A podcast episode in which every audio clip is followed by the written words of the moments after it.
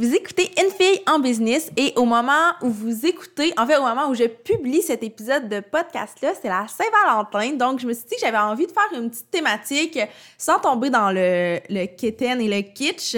Donc aujourd'hui, je vous partage trois façons de donner de l'amour à votre communauté en ligne. Vous écoutez le podcast Une fille en business, le podcast où l'entrepreneur passe toujours avant l'entreprise. Je suis Mélissa Lévesque, experte en marketing de contenu et en branding personnel.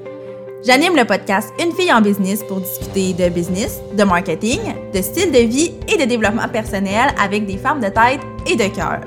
Mon but, c'est simplement de vous aider à vous réaliser à travers vos différents projets personnels et professionnels. Ensemble, on va travailler pour devenir les femmes de cœur qu'on a toujours voulu être. C'est drôle parce que je suis zéro une fille de Saint-Valentin. Je célèbre pas vraiment ça. C'est loin d'être une fête qui est excitante pour moi. Sauf que je me suis dit que c'était l'occasion parfaite de vous partager des façons de donner de l'amour à votre communauté. En fait, Saint-Valentin ou pas Saint-Valentin, je vous aurais probablement partagé ça un jour ou l'autre. Donc, euh, on se lance?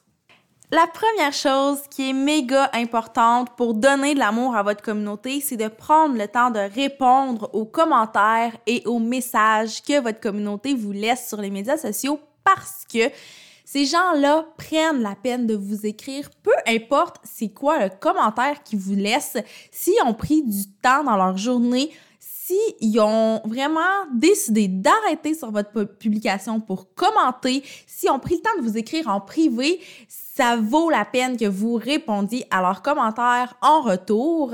Et c'est toujours méga apprécié que ce soit juste de dire ben merci beaucoup de nous avoir donné ton avis. Ça peut être d'aller de pousser puis d'ouvrir un peu plus la discussion. Si la personne vous pose une question, assurez-vous d'y répondre. Ça, je pense que c'est vraiment la base. Chaque commentaire ou chaque message qui est une question devrait être répondu, mais faut vraiment pas négliger tous les autres messages, même si c'est juste un compliment. Donc, waouh, quelle belle photo.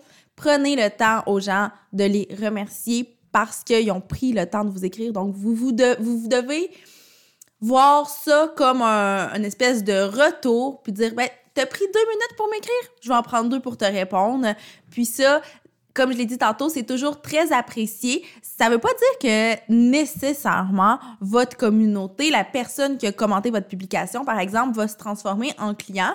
Mais ce qui est vraiment intéressant avec ça, c'est que les gens vont voir que vous prenez soin de votre communauté. Donc, en répondant aux commentaires d'une personne, oui, vous faites plaisir à cette personne-là, mais vous montrez à tous les autres que vous prenez le temps et vous prenez le soin d'écrire et de répondre à chaque personne ça, ça vaut vraiment pour beaucoup au niveau de votre réputation.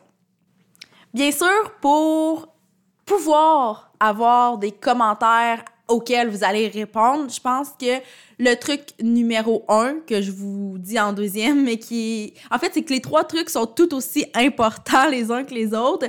Mais le, numéro deux que je vais vous partager, c'est d'offrir de la valeur à votre communauté. Ne soyez pas cheap envers les gens qui vous suivent. Ce que je veux dire par là, c'est de pas tout leur donner toujours. Je veux pas vous dire non plus de faire des codes promo, de faire des promotions, de diminuer la valeur de vos produits ou de vos services. C'est vraiment pas ça mais c'est d'offrir toujours un petit plus via vos différentes plateformes, que ce soit votre page Facebook, votre compte Instagram, votre infolette, votre blog, peu importe via quel média vous voulez communiquer avec votre communauté, c'est important de leur offrir de la valeur. Donc, pas du contenu qui a été publié juste pour avoir de la visibilité, mais qui a été publié dans une optique de merci de nous suivre pour vous remercier, voici ce qu'on a à vous offrir de concret et de le fun. Puis tu sais, il existe plein de façons d'offrir cette valeur-là à votre communauté, que ce soit en leur donnant du contenu qui va être très concret, donc une espèce de step-by-step pour euh, faire je, je dis n'importe quoi, mais un capteur de rêve à la maison, que ce soit de leur montrer concrètement ce que vous pouvez leur offrir. Bref, L'idée, c'est vraiment que chacune de vos publications sur les médias sociaux soit intentionnelle. Et ça, c'est une thématique qui risque de revenir beaucoup dans les prochains podcasts et dans mes prochains contenus sur mes plateformes. Parce que au début de l'année 2020, c'est quelque chose que j'ai voulu mettre davantage de l'avant, de travailler et peaufiner surtout encore plus mon contenu pour qu'il vienne de mon cœur et qu'il est direct dans le cœur des gens. Là, ça a l'air un peu quétaine dit comme ça, mais euh, ce que je veux dire par là, c'est que si ça vient pas vraiment vous chercher ce que vous avez à dire, ben probablement que ça ira pas chercher les gens qui vous suivent. Donc, plus votre contenu est intentionnel, ben plus vous allez avoir de l'interaction sur ces publications-là aussi. Et là, ça va ramener au point numéro un qui est vraiment de répondre aux commentaires et de développer des relations avec votre communauté. Et tout ça m'amène au troisième truc que j'ai souvent parlé sur le podcast, en vidéo, sur mon blog, mais ça demeure pour moi un des points les plus importants, mais que beaucoup, beaucoup, beaucoup, beaucoup, beaucoup, beaucoup trop de gens vont négliger c'est de miser, sur les gens qui font déjà partie de votre communauté au lieu de toujours travailler à faire grandir cette communauté-là. Là, ce que je veux dire par là, évidemment, c'est pas que vous devez vous contenter des 10 personnes qui vous suivent et tout miser sur eux.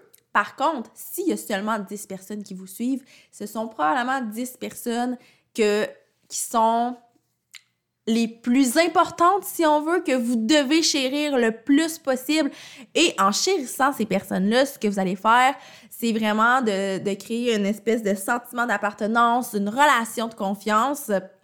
Et c'est souvent en entretenant la communauté qu'on a déjà qu'on va réussir à faire grandir notre communauté de façon organique. Donc, ce que je vous encourage à faire, c'est vraiment d'analyser vers où vous mettez votre énergie? Est-ce que vous la mettez sur votre communauté déjà existante ou sur faire évoluer la communauté?